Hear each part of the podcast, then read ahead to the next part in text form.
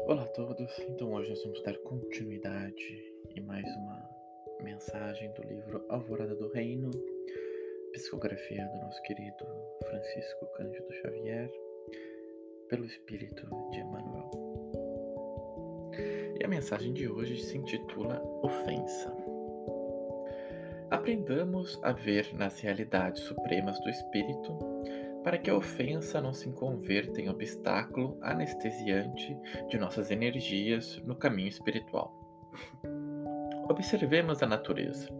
O lavrador parece ironizar a semente, impondo-lhe a solidão na cova fria, mas a semente reage, transformando-se em flor e fruto, a sustentar-lhe o celeiro.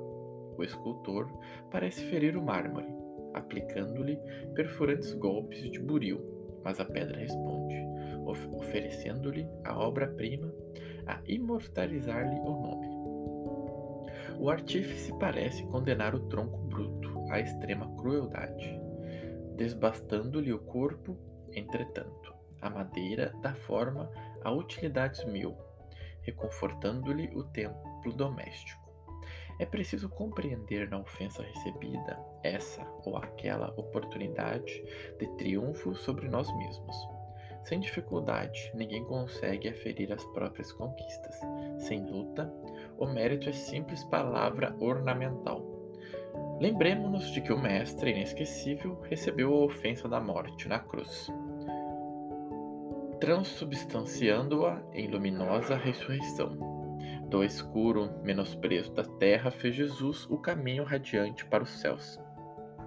Não te esqueças de semelhante verdade e faze o golpe que recebeste no cotidiano abençoado motivo de progresso e renovação. Auxilia os que te seguem os passos e mantenha a certeza de que receberás em pagamento de paz e luz o concurso daqueles que te antecederam no acesso às culminâncias da vida maior. Emmanuel.